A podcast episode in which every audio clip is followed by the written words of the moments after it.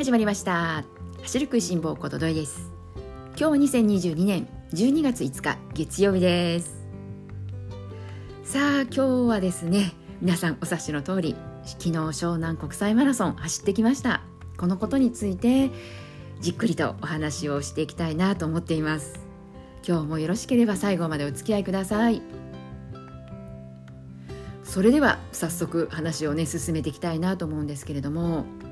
昨日ですね湘南国際マラソン走ってきましたが天候にも恵まれて朝はそれなりに寒かったんですけれどももうスタートしてしまえば暑いぐらい。そんなね一日でした。そして快晴ということもなく程よく雲も出てということなので昨日は風もなかったし走ることに関しては気象条件すごく恵まれたなというふうに思いました。ね、お天気にもまあこうね応援してもらえてまず結果からねお話しすると無事完走することができましためちゃくちゃこう不安があって何分のこの大会のね1ヶ月前10月末に足をねちょっと痛めてしまってそこから思うような練習ができずもう最終的には11月の半ばからですねもう開き直ってもう一切走らんぞととにかくもう走らずに何もしないのがいいだろうという判断で走らずに当日を迎えてしまって、まあ、そんなわけで不安だらけだったんですよね。でも結果としてちゃんと走りきることができた完走することができたので思い切ってねこの走らないという選択をしたことがすごく良かったなというふうに振り返ってみるとまず思えることです。これはですねなかなかできそうでできないで自分のこの過去の経験からすると走らない方がいいかなという気持ちもありながらでも走らないことの方がむしろ不安でそれでまあ中途半端にこう走って結局、うん、スタートラインに立つ時にはなんかこう足が回復したわけでもないしかといって休息してね、いい状態に戻ったわけでもないしというようなそんなね過去の経験もありました。なんでこの走らない不安に打ち勝つというか今までできそうでできなかった一切走らないということが今回は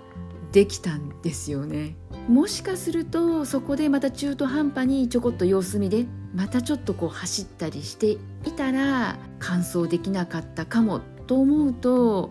今回思い切ってねこの走らないという選択をしたのはすごく良かったなというふうに振り返ることがねできます。もしこの番組聞いてくださっている方の中で実際今こう怪我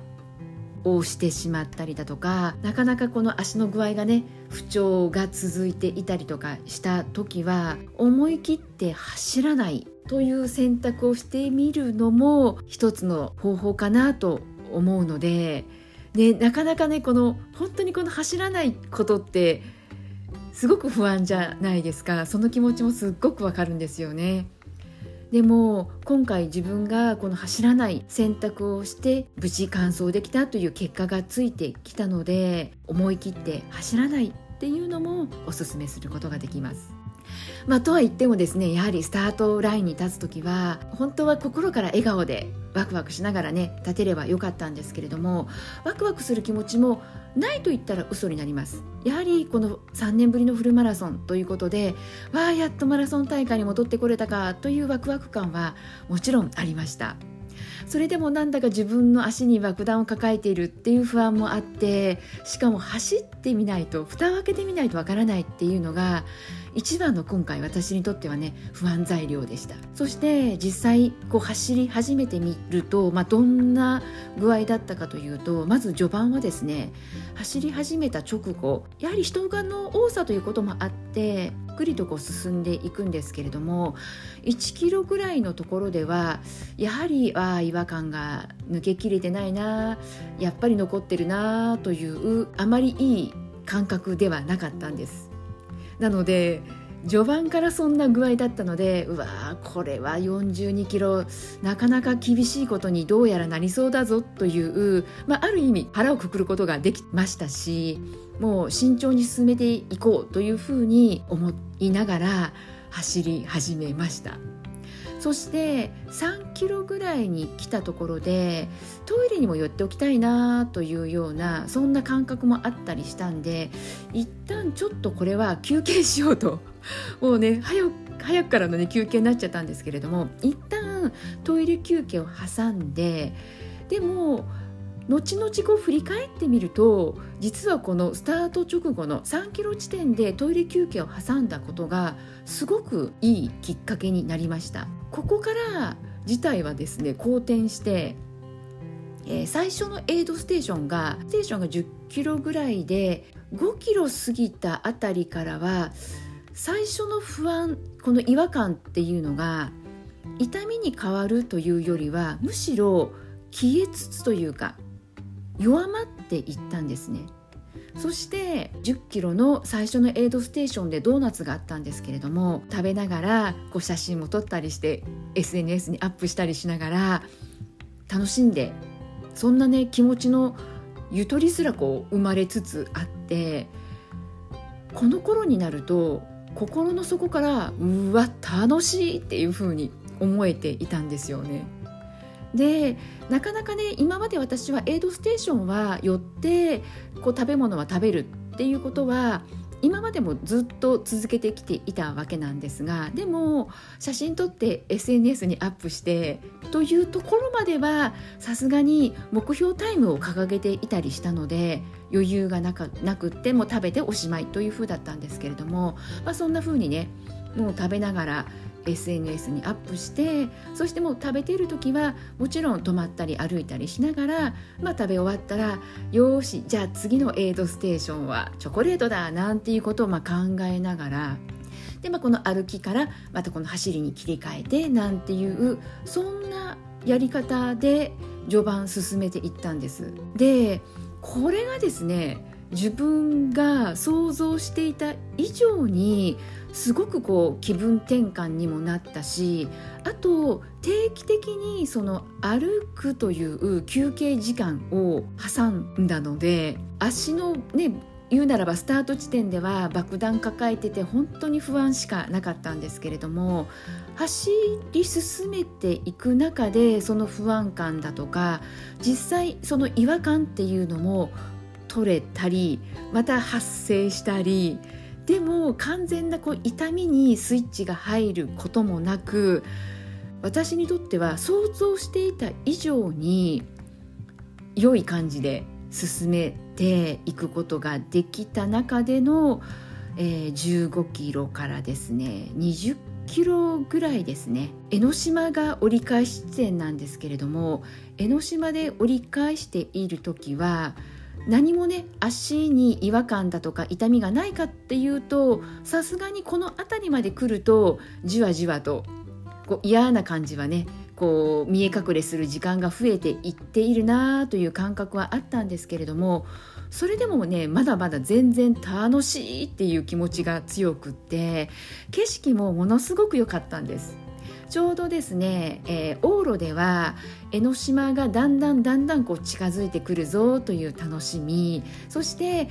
天気のね良さもあって海が見えるところではものすごく海面がキラキラしていてすごく景色にも励ましてもらえてもちろん沿道の応援もあるんですけれども。でねこの江ノ島がだんだん近づいてきて江ノ島で折り返して皆さんの声援を受けながら江ノ島の辺りってほんと声援がね大きくなるんですよね。で無事折り返してそして20キロも過ぎてなんていうところでまたこのエイドステーションでは休憩しながらリフレッシュして屈伸運動だとかストレッチも入れながら走って走っている中やはりあれ思ったよりもいい感じと思える瞬間もあればあれいよいよやばいかなってと思う瞬間もあったり結局その繰り返しなんですよね。でも一番私の心の支えになったのが足をね痛める原因にもなったんですけど10月末に30キロ走れているこの事実でした。だから10月末に30キロ走れたという事実はあるわけだから今日も絶対に30キロまでは行けるはずとすごく心から思えたし自分を信じることができたんですね。だからとにかく30キロまでは我慢。であと30キロ以上あの以降はね気持ちで絶対乗り切れるはずというふうに思って一歩一歩足を前に進めてそしてこの一歩って確実にゴールに近づいているはずだということももう心から思えたしなのでね、うん、そうやって自信を持ってゴールに近づいているだとか30キロまでは必ず行けるはずだっていうふうに思えたのも多分その自分のこの足があの爆弾ね背負ってはいたけど爆発するもう痛みにもう完全にスイッチが入っちゃったっていうことがなくなんとかね20キロも過ぎ25キロも過ぎなんていうところでどんどんこう30キロのところまでね近づけていたからだと思います。そして順調に進めていくことができたのがやはりですね25から30この辺りまでは自分が想像していたよりも歩きの時間は少なくて済んでいたんです。でもきっとねマラソンって甘いものじゃないから、ね、後半きつくなることはねもう覚悟はしていたしそのきつさっていうのがどういう形でどの辺りで出てくるのかなということは常に頭の中にあってそして私がですね今回のマラソンの中で一番辛かったのは今回私はこのエイドステーションで食べるということを体と心のリフレッシュに活用していたのでそしてその活用したことによって本当にあの心身ともにリフレッシュできたんですね。このエイドステーションでの食べ物っていうのもめちゃくちゃ美味しく食べることもできていたんですそしてえー、っとですね今回食べ物のエイドステーションが6箇所用意をされていたんですけれども、えー、5箇所目のバナナなんですが5箇所目のバナナもなんと1本丸ごと用意されていたんですエイドステーションでのバナナっていうのは私が今まで出会ったことがあるのは比較的このカットされた状態で4分の1とか3分の1とかカットした状態で用意をされているバナナは多かったんですけれどもなんと1本丸ごと用意されていて一瞬1本か大きいなどうしようかなって迷ったんだけれどもでもせっかくだからやっぱり食べようと思ってでバナナもね1本食べてそしてここでもねリフレッシュしていたんです。どうでしょうか？皆さんこう想像してみてください。フルマラソン走っている中で特にガチランナーの皆さんは バナナ1本走っている最中ね、休憩で立ち寄って食べるってあんまりこう想像つかないかと思うんですけれどもあのファンランナーの、えー、私はですね、まあ、私以外も、えー、皆さん周りの方もね美味しそうに食べていらしたんですけれども普通にバナナ美味しく食べてさあ次次はいよいよもう一番今回楽しみにしているどら焼きが待ってるぞ和菓子が待ってるぞと思いながら、えー、次のねエイドステーションに向かっていったんです。でですねこのバナナのエイドステーションがちょうど30キロ手前の28キロ9キロあたりだったんですがやっぱりこの辺りに来るとねだいぶ足もねだんだんと爆弾とは違うこの疲労感というか、まあ、30キロを過ぎたあたりはねどんな方でもそれなりのダメージがね出始める頃かと思うんですけれどもいくらねこうのんびりと歩きながら走りながら進めていたとしてもやはり私もですねだいぶはきついなという感覚が出始めていました。なのでもう自分の中で唯一励みになったのが最後のエイドステーションどら焼きとか和菓子美味しいのをねいっぱい食べて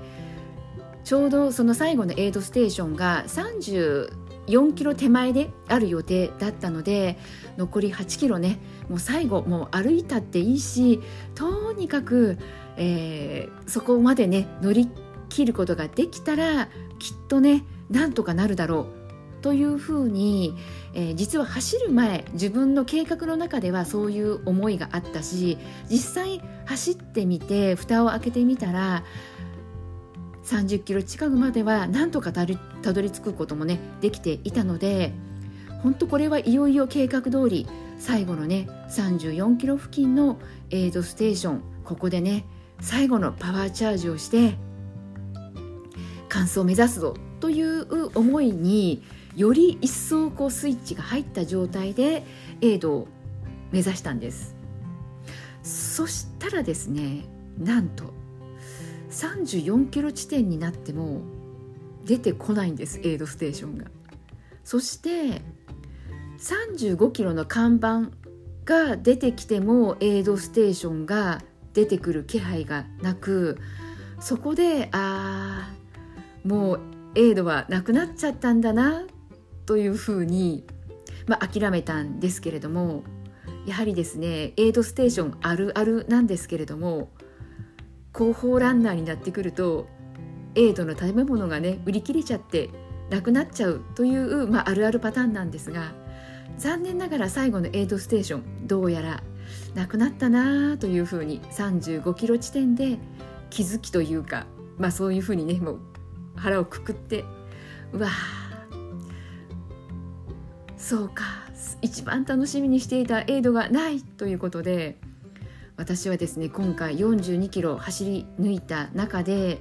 実は一番辛かったのはこのエイドステーション売り切れちゃったというふうに思った瞬間なんです。えー、まさかそこってね皆さん思われたかもしれないんですけれどもめちゃくちゃ私にとってはですね今回このエイド心の支えにしていたのでなんでねなくなっちゃった売り切れたということがまあ分かった瞬間すっごい落ち込んだんですよね。うわ大丈夫かな？このままゴールできるかな？というふうに思ってしまうぐらい結構へこんでなんだかこう自分の、えー、スイッチを入れるタイミングにしようと思っていたスイッチが、ね、なくなっちゃってどうやってここを切り抜けようかな気持ち切り替えていこうかなというのがね結構自分の中では大変で。でいよいよやはりこの35キロぐらいまで来ると足の方の具合もやっぱり持たなかったか来たかというところで痛みも出始めてですね本当にこの35から私にとってこの40キロのこの5キロなんですけれども一番今回きつかったですね。でもやっぱりですねここまで来るとね諦められないし諦めきれないしエイドステーションがね売り切れでなくなったということに気づいた瞬間はもうね絶望っていう感じだったんですけどもう明らかにねそこから走るよりも歩く時間の方が長くなっていました。でなんとかここ気持ち切り替えて脱しないといかんと。いうふうに自分でも思ってでも気持ちがねまたそうやって考えられる何とかしようというふうに、えー、思っている自分がいたので私が取った方法としてはその頃になってくると周りを見渡すと歩いている方の方が多いかなというようなそんな状況なんです。なのでそんな中リズムよく、えー、ゆっくりでもこう走れている方を探してあこのリズムだったらなんとかついていくことができるかもしれないというようなそういうねランナーさんを探してでもうついていく。そのリズムに自分を乗せてもらうという形ででこの走れているランナーさんについていく作戦に切り替えました。そしたらもうね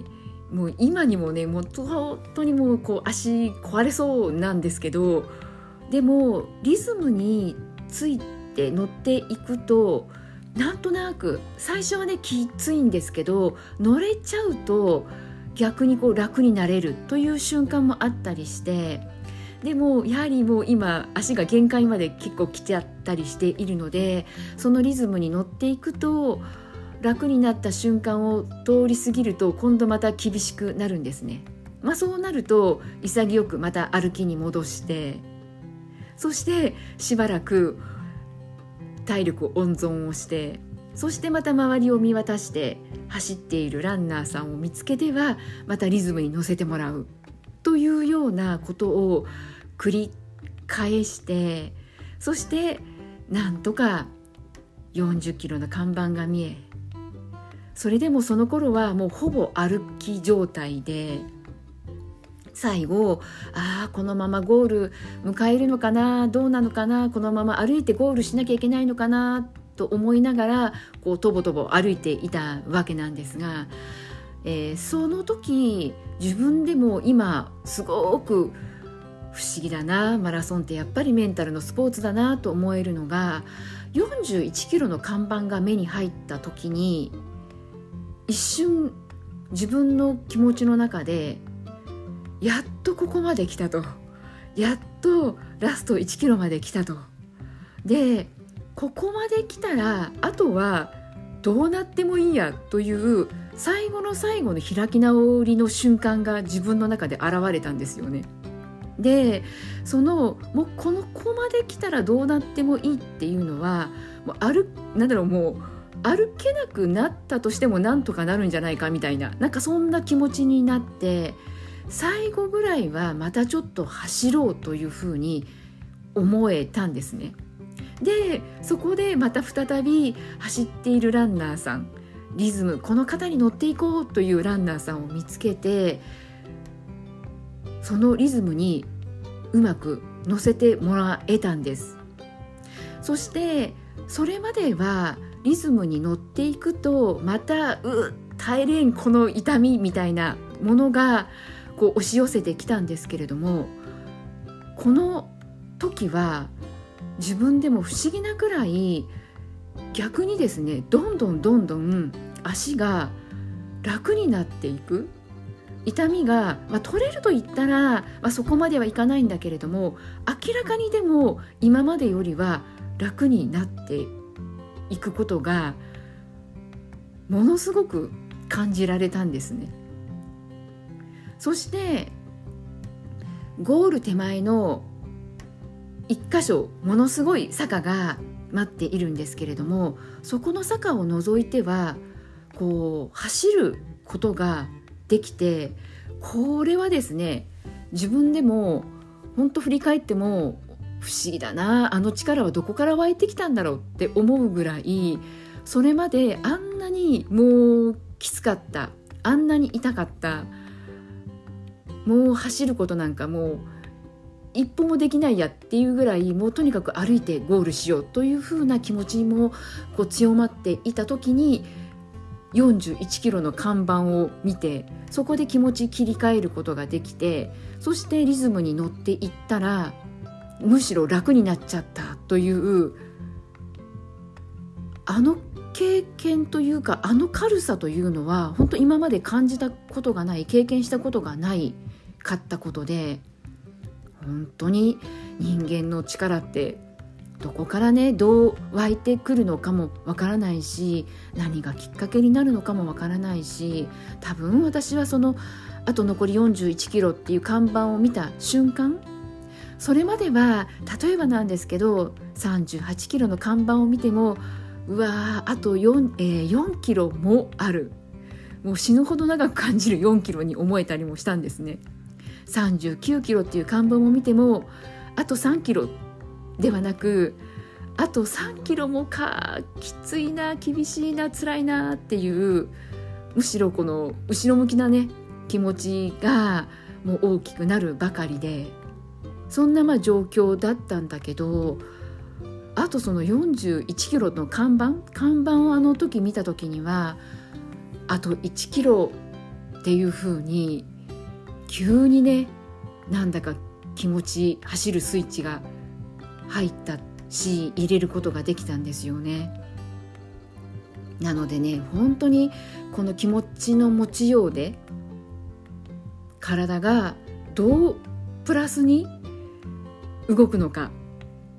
本当これはね何だろう。皆さんもねきっと経験ある方が多いのかなと思うんですけれどもそのチャンスってねいつどこでどのタイミングでどういう状況で訪れるのかって誰にも分からなくって私自身も自分自身のことでありながら全然こう予想だにしていなかったんですけれども思いがけずなのでラスト1キロはすごく楽に楽しくなんだかこんなにね楽に走れるのであればもっと早くからこのスイッチ入ってくれたらよかったのになんてね思えてしまうぐらいそれぐらい今考えても不思議だなと思うぐらい楽しく楽に走ることがねできたんですよね。でねまた走り終わったゴールし終わった後は、まあ、その無事ゴールできたという安堵からやっぱりねまた痛みがまた復活というかそれでも心地よい痛みと言った方がいいのかな。そんな感じでとにかく今回は無事完走できたっていうことがめちゃくちゃ嬉しくって。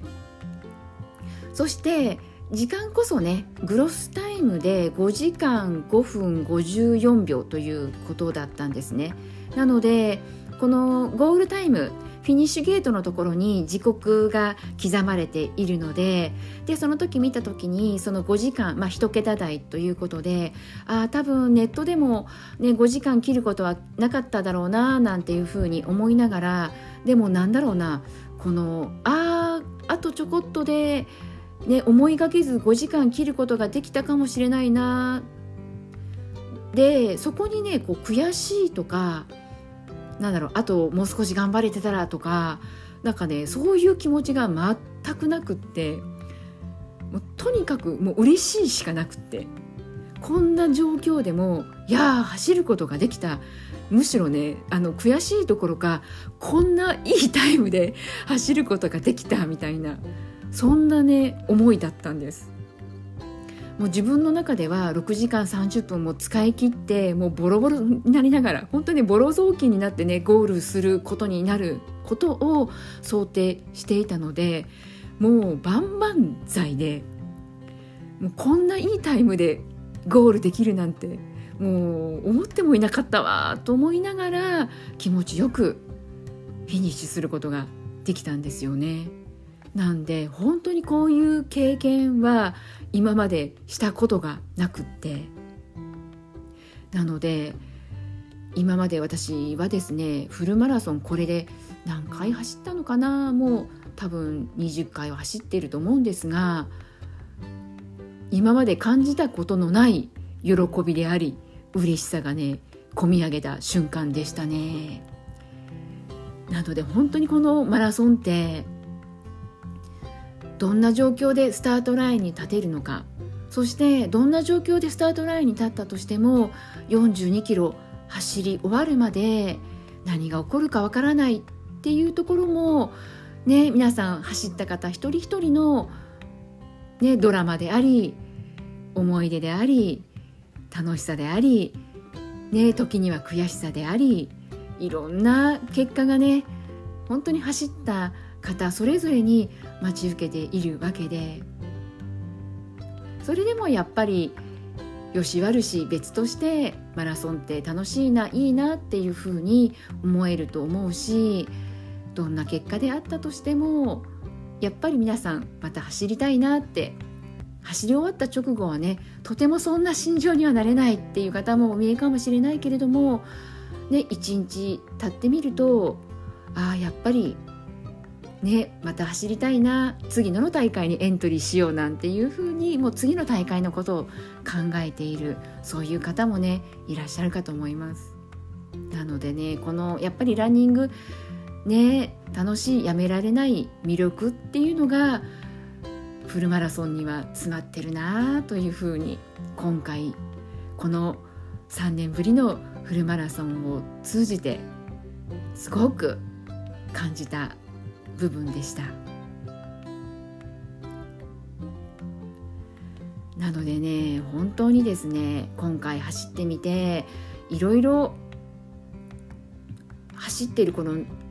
42キロ、ね、今回の場合は、まあ、5時間という私にとってはフルマラソンの旅になったわけなんですけれどもこの5時間の中でもう自分の気持ちもね一喜一憂したりもうワクワクが止まらないめっちゃ楽しいっていう気持ちになったこともあればもう絶望にねもうほんとねなんだか笑われちゃいそうなんですけど私あのドラ焼きのエイドステーションがなかったことに自分があんなにねショックを受けるとはね思ってもいなかったんですけれどもほんとねめちゃへこんだんですよね。うん、本当今思ってもあのへこみからよく感想したよなよく頑張ったよなっていうふうに思えたりもするんですけれども。まあね本当いろいろありましたがなんとか昨日無事ねゴールすることができてで無事ね家に帰ってくることもできました。もしかしたらねなんかゴールはできても歩けないんじゃないのかなとかねゴールまでたどり着けたとしてももうとても歩くことができなくって車椅子のお世話になっちゃったりするのかなというふうに走る前はねそんなことも想像したりすることもありました。でもなんだかねやっぱりどうなるのかわからないっていうのはいい意味でも悪い意味でも本当にいろんな結果がねついてくるわけで。これもねほんとマラソンの魅力だしあとはマラソンはやっぱりラスト1 0キロだなと思いました。今回私はこの自分の中でエントリーをしてから大会を迎えるまでに、まあ、約半年間あるじゃないですか。その中でどんな風な、えー、準備を積んでいこうかなということで計画を立ててで、まあ、そう進めてきたわけなんですけれどもまあ、その中で私は、ね、ラスト1ヶ月っていうのがちょっと予定外になってしまって大会を迎えたわけではありますけれども、まあ、どんな準備をしてでどんな、えー、形で当日を迎えるのかこれもねやはり蓋を開けてみないとわからないところでもありますけれども本当ラスト1 0キロここに尽きるなと思いました。マラソンってね、どんな準備をしてきてどんなスタートラインでどんな状況で立てたとしても30キロ以降本当にねあと残り10キロ切って1桁になってきた時にどんな走りができるか。そこからね余力を持ってラスト10キロを迎えることができてどんどんどんどんビルドアップしてゴールできるというパターンがね、まあ、理想ではあるんだけれどもそれってねなかなか難しいことであってどちらかというとね力尽きてそこからね本当に苦の1 0キロということでね力を振り絞って苦しい思いで1 0キロ走る。そういう方の方がねむしろ多いかなというふうに思っているし私もね大体そんなパターンがフルマラソンだと多くって。なんでねやっぱりこのマラソンフルマラソンは残り1 0キロが肝であってだからなんだかこれからねきっと私自身もまた次の大会今エントリーはしていないんですけれどもまた次の大会見つけてエントリーをして準備を進めていくというねタイミングがいずれ近い将来訪れるわけでその時にこのフルマラソンのラスト1 0キロを自分はどんな走りをしたいのかそこをイメージしてそしてそこを意識して準備や練習挑戦をねしていきたいなというふうに今日実はフルマラソン走り終わって1日経っているわけなんですけれども今ねそんなふうに感じています。ラスト1 0キロどんな走りをするのか。やっぱりね理想はそこからね余力を持って、えー、30キロ到達をして約残り10キロっていうところは苦しまずに。まあね全く苦しむことがゼロっていうのはね限りなく不可能に近いかなと思ったりもするので、まあ、苦しむ時間をね限りなく少なくする、まあ、その限りなく少なくするという意味ではこのラスト1 0キロをどうやってその苦しむ時間を少なくしていく練習をねすることができるのか。やっぱりそれにはフルマラソンって42キロ走り抜くスポーツなので例えばですけれどもこれまで30キロ走っていうのがフルマラソンを挑戦するにあたって自分の中ではこの最長距離ということで進めていた練習方法っていうのを見直すべきなのか。やっぱり42キロを走り抜く、えー、スポーツ競技である以上42キロという数字っていうのはやっぱり練習に必要なのかなとかなんとなくそんな風にも思っていて。ただね練習42キロってできるかっていうとやっぱり自信もなくって。だからねこのマラソン大会をねうまく活用してなんでね自分が本命とするマラソン大会の前に練習用のマラソンをね走っておくだとかですでにねこういった練習方法を取り入れられていらっしゃるね市民ランナーの方もねお見えかとは思うんですけれどもそんな風にマラソン大会っていうのを利用していく方法取るのもいいのかななんて思ったりもしていて。まあですねまだねこれもね何分昨日走ったばっかりで気持ちもねまだまだ高ぶっていてなんだかねラスト1キロ楽しく気持ちよくフィニッシュすることができたのでだからこそ今こんな風にね考えることもできているのかなというふうにも思うんですが。まあねでもねこの自分の人生と考えた場合少しでもねランニング生活の中に楽しんで続けていきたいなという思いがあるので。なのでねやっぱりこう楽しむためにはねどうやったらいいかなっていうところを考えると前提としてね無理なくっていうところもできてくるのでなのでね自分の体力に合った、えー、楽しみ方やり方っていうところもね、えー、無視することなく続けてねやっていきたいなとも思いますが。まあでもねこの走り終わった直後としてはやっぱりマラソンって残り10キロをどう走り抜くかという42キロの競技でありながらラスト10キロが肝なんだなというふうに思いました。でまあね、えー、最後になりますけれども今回ですねいろんな方に応援いただきました。SNS などでね直接応援の声をね寄せてくださった方そして声に出さずともね頑張れって心の中で声援を送ってくださった方もうね本当応援してくださった方全ての方にもう感謝しかなくってもう本当ありがとうございました。私がね今回フル完走することができたものもですねこういった応援のおかげでしか本当なくって。だからね次はね私が皆さんを応援する番だなというふうに思っています。だからこそね今日はあえてこの言葉を使いたいなと思うのがもう頑張れです。みんな頑張れです。日頃ね楽しもう楽しもうって言ってますけどやっぱり今日はね頑張れって皆さんに声援を送りたいなって思います。そして皆さん本当にありがとうございました。おかげさまでね楽しい振り返ってみればねやっぱり42キロって振り返ることのできるそんなねフルマラソンになることができました。なのでね私もこれからますますランニング楽しんで続けていきたいなと思っています。